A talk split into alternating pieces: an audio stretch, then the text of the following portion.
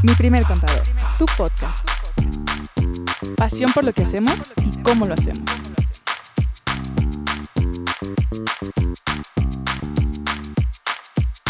Bienvenidos de nueva cuenta. ¿Cómo están? Eh, este programa va a estar sumamente interesante, ¿no? Lili, Andrea, buenos días, ¿cómo andan? Hola, ¿cómo están? Bienvenidas y bienvenidos. Hola, ¿cómo están todos? Mucho gusto en saludarlos. Per- perdón, ¿quién está ahí? ¿Quién está hablando? No reconocí esa voz. ¿Quién es? Paulina, ¿eres tú? Paulina, Soy ¿eres tú? yo, soy yo, reconozcanme mis risas, soy yo. Andrea. ¿Cómo andas? ¿Ya te tomaste tus halls, Andrea? Todo bien, me siento soñada para el rato del karaoke. Tipo Paulina Rubio, Alejandra Guzmán, algo así. Qué bueno, que está raspadita la cantada. Oigan, pues fíjense que el día de hoy traemos el tema. El tema en boga, los dimes y diretes, que si sí, que si no, que cómo va a funcionar, que oye Diego, oye Lili, oye Andrea, me cambio, no me cambio, ¿qué hago? ¿Me conviene, no me conviene? Hoy estaremos hablando de este nuevo régimen o esta propuesta de nuevo régimen que se llamará... Régimen simplificado de confianza. Wow, se esforzaron en el nombre. Serán confiables, amigos, serán confiables. Hoy estaremos hablando de este régimen que está revolucionando el tema fiscal este año, de esta reforma que está en boca de todos y que realmente viene tanto a contribuyentes, empresarios, personas físicas, empresas y todos nosotros, los asesores de la parte contable fiscal, a obligarnos a estudiar. Por un lado, para poder tener una opinión al respecto, ¿no? En segundo lugar, obviamente, para entenderlo. Y tercer lugar, para saber cómo puede funcionar y utilizarlo de la mejor manera. Sí, en ese sentido, ahorita pues todo está en lápiz y papel, ¿no? Vamos a ver cómo va fluyendo la información, qué reglas van a salir, pero lo que vamos a hacer en este episodio es desmenuzar todos los puntos, dar nuestra opinión, en qué sentido viene, que ustedes puedan tener una idea de qué es lo que está buscando la autoridad con esto y ya estar preparados para el 2022 con estos cambios. Sí, Andrea, y entrando un poquito ya en materia, ¿quiénes van a poder estar en este nuevo régimen de confianza o régimen simplificado de confianza? Van a ser todas las personas físicas que tengan ingresos de hasta 3.5 millones de pesos. Ellos podrían optar por estar en este En nuevo año, régimen de ¿no? confianza. En el año, Que sí, en el sí, sí. último año. ajá, Que en el año inmediato anterior no hayan tenido más de 3.5 millones de pesos o si son nuevos, que calculen que no van a superar esos 3.5 millones de pesos de ingresos anuales. ¿Sale? Y para las personas morales, en este régimen también van a Ya poder los estar están personas considerando a morales. las morales, pero Sí. ojo, obviamente hay truquitos, pero échale. Para las personas morales, ingresos de hasta 35 millones de pesos al año. Entonces, digo, también es una buena cantidad para estar tributando en este régimen. Ahorita les vamos a decir un poquito los requisitos que deben de cumplir para así poder estar aquí. No solamente es que no superen esos ingresos, sino que hay varios puntos que hay que tener para estar en el régimen. Y ahí les va, miren, así como manualito de escuela, ¿no? Requisitos para poder estar en este régimen de confianza. Ojo, y se los recordamos, se pueden mover cosas, todavía no está 100% definido, siguen las negociaciones entre las autoridades, entidades de gobierno, empresarios, etcétera, pero estos son los requisitos que al día de hoy se están planteando. Primero, requisitos para persona física. Estar dado de alta en el RFC. Check. Número dos, firma electrónica. Check. Habilitar buzón tributario. Agarren hoja y Sí. papel. Vayan apuntando. Ese, ese punto es, siempre debe estar activo el buzón, Sí. porque Exacto. Nada tienen que, que, me estar al mandan mail y no lo pelo y no. Tienen que estar claros de que pueden haber comunicación por ese medio. Punto cuatro, expedir y solicitar sus facturas a través de la página del SAT. Ok, vamos a empezar a platicar y, sí, vamos a empezar a comentar los puntitos. O sea, en otras palabras, que tus facturas y tu facturación la tendrás que hacer directamente en el SAT. Punto número 5, ingresar al portal del SAT donde tu información estará precargada. Es decir, como facturas en el SAT, pues automáticamente, y no es tanta ciencia, pues obviamente va a aparecer ahí toda la información de lo que estás En vendiendo. una ¿no? plataforma que va a ser especial para esto. Así es. Y eh, punto número 6, generar tus líneas de captura en la página y obviamente pagar. Estos serían como los seis puntos que se deben de cumplir para poder, o requisitos, vamos a decirlo así, para poder tributar como persona física en este régimen. Ahora, para las personas morales, ¿cuáles van a ser los requisitos? Bueno, pues número uno es que deben estar constituidas únicamente por personas físicas. Ya ven que en las sociedades a veces puede ser que otra Claro. empresa sea la socia. Ah, pues el requisito para que puedas estar en este régimen es que solamente esa sociedad esté integrada por personas físicas. Bien. ¿Va? Entonces eso, check. Sigan en su, en su hojita Sigan y con su papel. hojita. El. Ajá, ok, bueno. También que los ingresos en el ejercicio inmediato anterior hayan sido menores a 35 millones de pesos. Que tengan su buzón tributario también activo, como en las personas físicas, que estén al corriente en el cumplimiento de sus obligaciones fiscales, Que esto en otras palabras Es es, que no tengan declaraciones pendientes, Así ni mucho menos, ¿no? que su opinión de cumplimiento pues esté positiva, ¿no?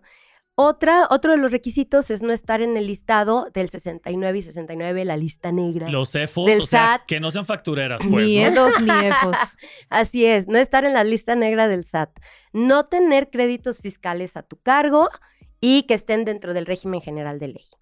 En general, pues, ¿a quién va dirigido este, este régimen de confianza?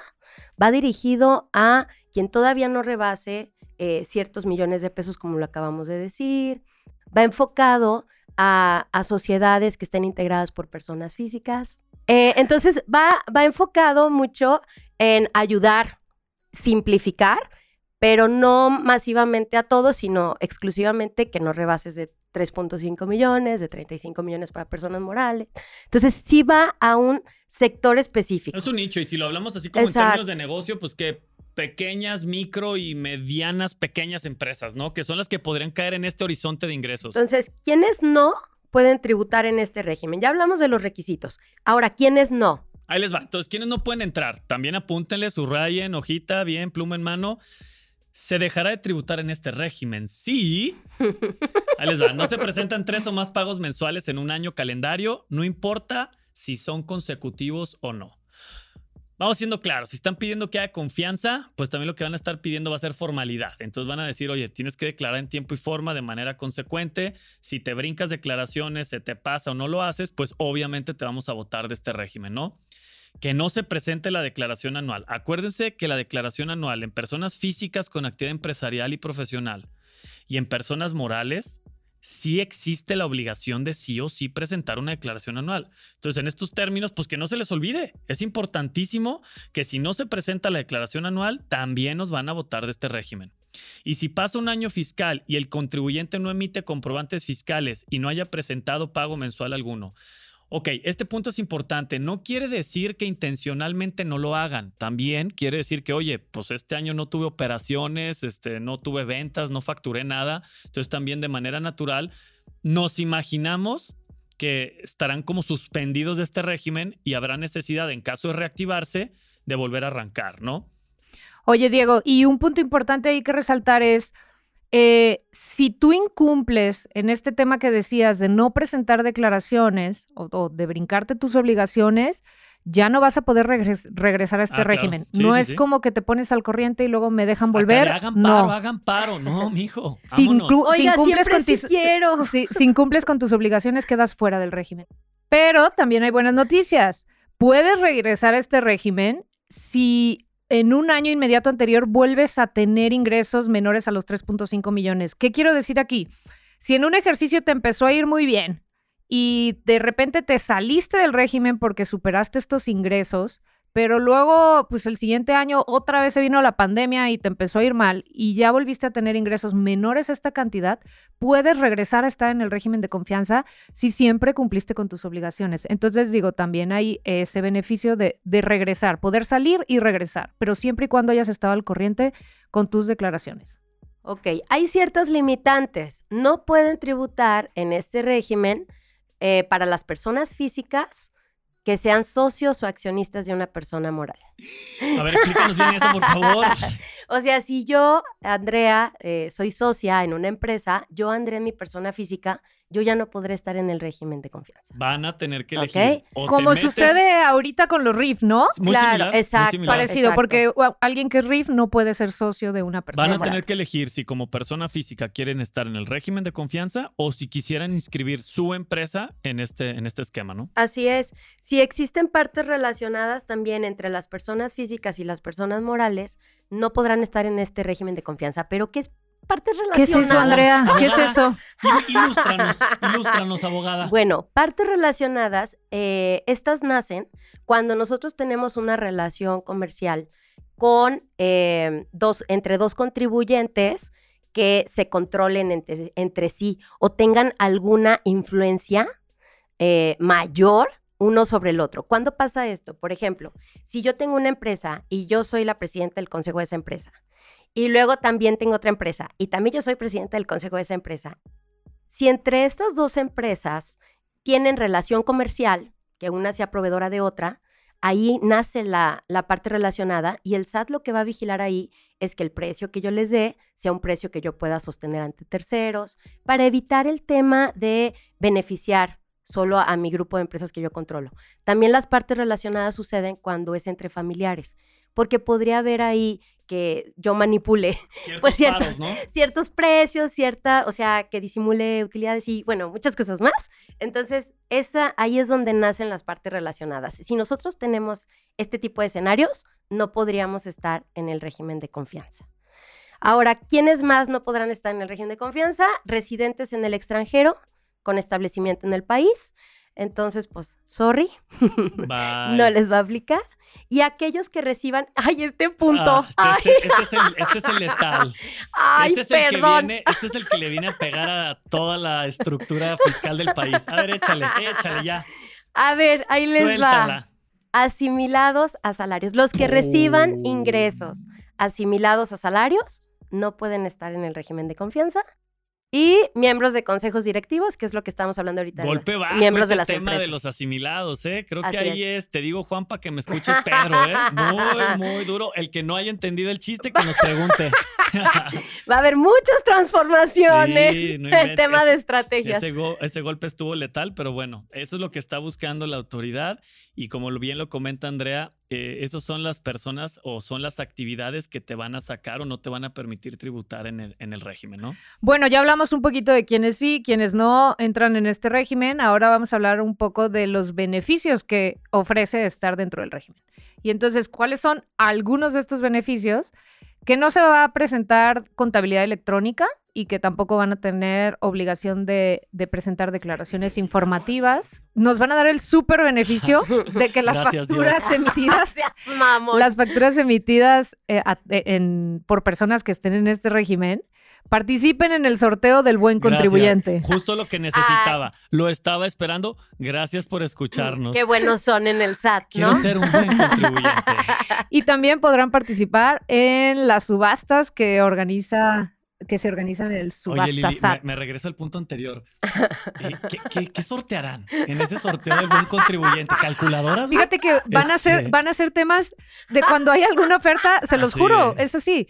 Cuando, por ejemplo, viene el tema del Buen Fin, Claro. van a sortear claro. beneficios para, para Oye, todo ese tema. bien, o sea, me, borran, me van a dar A los amantes de la lotería, cumplan con sus obligaciones. Oye, acá hay Para que sorteo. participen. Oye, Claro. ¿y ya compraste tu cachito esta semana? Ya no necesito, soy buen Buen contribuyente. Yo emito facturas, mi Emito factura factura es mi boleto. Claro. Bien. Totalmente, Oye, así va a ser. Si es del buen fin, pues para ponernos truchas y encontrar ahí unos descuentitos, ¿eh? Que se pague la tarjeta sola. Y ahora sí, ¿cómo va a funcionar este régimen? ¿Cómo se pagan impuestos? Casi todo, si no es que toda la información que ha salido acerca de, este nuevo régimen de confianza, eh, es basado solamente en el impuesto sobre la renta, en el ISR. Y lo que están proponiendo son unas tablitas, unos porcentajes fijos para pagar ISR según las cantidades es de como ingresos un que tengamos. entre lo que era el repeco, lo que ahora es el RIF, pero transformado. O sea, la idea es que sea muy sencillo. Sí creo que este esquema y esta metodología de manejarlo así es muy práctico. Y, y digo, coméntanos, Lili, cómo funcionaría. Sí, pues? totalmente. ¿Cómo va a funcionar? Las tasas van a ir desde el 1% hasta el 2.5% de ISR y se va a hacer de forma mensual, es decir, vamos a tener la obligación de presentar pagos mensuales. Pagos no, se, no, se les, mensuales. no se les va a llamar pagos provisionales, Ah, se les va a llamar pagos mensuales. Bien, innovación. La verdad es que tiene lo mismo, pero se llaman pagos mensuales. Y eh, me voy a ir a, a decirlo de forma anual para que se entienda un poquito más. Si una persona, alguien que esté en este régimen, eh, recibe hasta 300 mil pesos de ingresos al año, va a pagar el 1% de estos ingresos. Es decir, va a pagar 3 mil pesos en, En el año. una del comparativa, la tasa de ISR para personas físicas pues puede llegar como tope hasta el 35% y para las personas morales hasta el 30%. Entonces sí es un cambio drástico Exacto, en el tema de la, Ahorita vamos a hablar un poquito de qué pasa con los gastos y deducciones y todo ese rollo. Pero ahorita lo que se propone es sobre mis ingresos facturados, antes de IVA, por supuesto, o sea, mis ingresos, mi importe, eh, son hasta 300 mil, pago el 1% de ISR. Si nos vamos hasta 600 mil, vamos a pagar el 1.10%, hasta un millón, el 1.5%, hasta 2 millones y medio, el 2%, y hasta 3.5 millones, el 2.5%. Y esto para personas físicas, obviamente, Sí, ¿no? Estos son los montos para las personas físicas. Y ojo, para los que son muy financieros, para los que estén diciendo, a ver, a ver, a ver, yo estudié finanzas, déjame entender esta onda desde otra perspectiva. Sí, son porcentajes, si lo quieren ver así, ya el punto final, los intereses reales, ¿no? Si lo quieren ver en términos financieros, los intereses reales, bueno, son los impuestos reales. ¿Por qué? Porque van sobre ventas. Monto total de las ventas contra este porcentaje. Acuérdense que anteriormente era mis ingresos menos mi- mis deducciones, eso me daba una base grabable, una utilidad, sobre eso hacía un cálculo de impuestos y entonces ya me daba un monto. Si ustedes veían el porcentaje de impuestos bajo esa estructura, pues también había unas tablitas, pero eran unos porcentajes que iban en medida de la utilidad.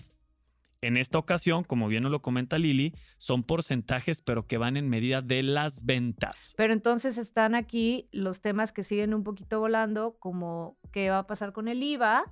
Y en temas de IVA, la verdad es que no mencionan Todo prácticamente pinta que va a nada. seguir igual en esa línea, sí, ¿no? lo que nos hace suponer que el tema del IVA sigue siendo igual y todo el mundo seguirá pagando su IVA en base a flujo y haciendo su, su conte y sus calculitos como hasta ahora. Oye, ahorita que hablas de flujo, Lili, importantísimo hacer ese comentario. Este régimen considera flujo. Es por flujo. Hasta las personas morales. Morales y físicas van por flujo. En las físicas, pues no hay nada que nos haga ruido. Las físicas siempre han sido por flujo, pero en las morales, acuérdense que cuando están, eh, están ustedes tributando por coeficiente de utilidad, ¿no? Que en otras palabras, para no enredarnos tanto, es decir, yo reconozco mi ingreso o mi venta cuando lo cobré o cuando lo facturé, lo que pase primero. Así es como funcionan las personas morales, sociedades mercantiles, o sea, las SC no, las AC no, sino todas las que son SADCB, SDRL, SAPIS, todas las sociedades mercantiles funcionan de esta manera. Si cobro o facturo lo que pase primero, yo considero el ingreso. En este régimen va a ser únicamente contra lo cobrado, contra el flujo. Y además de, esto que se va a basar a flujo, como lo comentas, Diego, también otro de los beneficios que van a tener las personas morales es que van a poder tener deducciones de inversiones a corto plazo, o sea, van a tener inversiones aceleradas, que todavía, pues, si no va a haber deducciones y me haces ese favor, Pues de que no sé si me sirve, ¿verdad? Pero gracias. Exacto, entonces estamos a la espera, pues, de nueva información. Ahorita las tablas que le com- les comentaba Lili, pues todas aplican para personas físicas. Aún no salen las tablas de ISR para personas morales. Son rangos más grandes, son más millones, digo. Pero andarían alrededor de esas tasas. Tendrían entonces, que, ¿no? Ajá, entonces pues estamos a la espera de más información, eh, las reglas de cómo va a operar todo esto. Esta es una pequeña probadita. Pero acuérdense que aquí los estaremos actualizando. Sí, también falta que se defina muy bien, por ejemplo, todo el tema de la PTU, ¿no? ¿Qué pasa si yo tengo empleados y si me dicen que no va a haber deducciones, cómo pago mi PTU? Cómo calculo mi utilidad Exacto. y entonces la PTU. Lo Claro. que parece indicar es que toda esa parte va a seguir siendo igual, es decir, yo sí Tal voy a tener yo sí así, voy a tener que llevar ese, Control eh, de gastos sí, también y todo. totalmente, mis gastos y demás para entonces poder calcular mi utilidad, porque la PTU, pues es el reparto de las utilidades. Necesito saber Claro. cuál fue la utilidad para repartirla entre mis colaboradores, ¿no? Sí. Lo mismo en el tema del IVA, o sea, Estaremos a la expectativa. Sí, a ver, con el IVA, totalmente. ¿qué pedo? Va a estar interesante nos va a ayudar. cosas buenas. Exacto. Veamos el vaso medio lleno, ¿no? Vamos viendo Como cómo lo hacemos funcionar. Claro. Sí, parece que trae muchos beneficios. Simplemente es irnos, eh, pues, preparando, acoplando y, y aprovechar al máximo los beneficios y la simplificación que parece que va a ofrecer el SAT.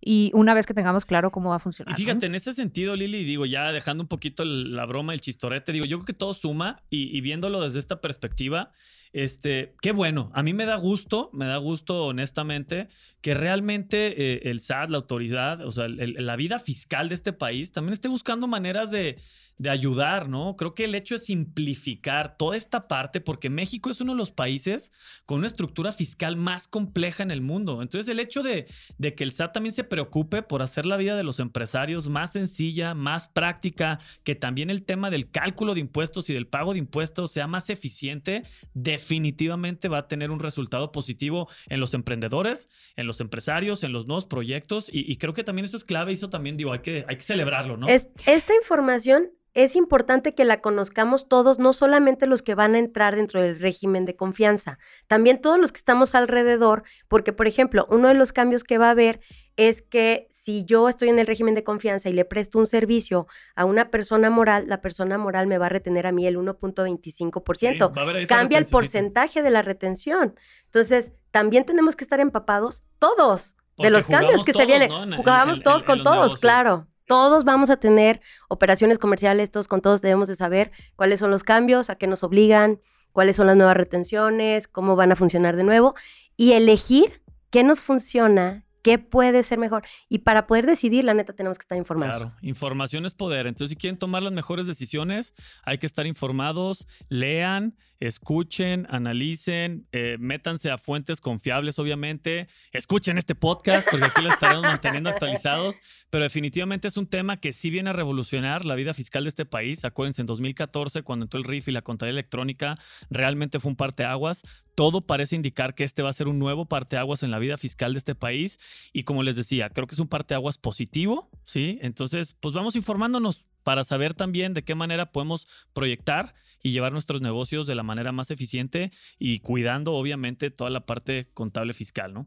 Y bueno, eh, sí es importante también que resaltemos y que no se nos olvide, como lo estamos comentando, estas son propuestas. Todavía puede que haya algunos cambios, pero de entre estas propuestas, eh, una de las cosas que más nos ha llamado la atención, y yo creo que tanto tú, Lili, como Andrea van a estar muy de acuerdo en esto, es que viene con todo la, la idea de desaparecer el RIF, ¿no? Se está comentando que inclusive el RIF y los agapes, todos los que se dedican a actividades del campo, eh, cambien y se migren ya a este nuevo régimen. Entonces, definitivamente eso sería este, una revolución, ¿no? Como lo estamos comentando hace ratito. En todo el tema de las facilidades que Sí. tenían los contribuyentes. Sí, porque quieras o no, eh, el RIF era una muy buena manera de arrancar.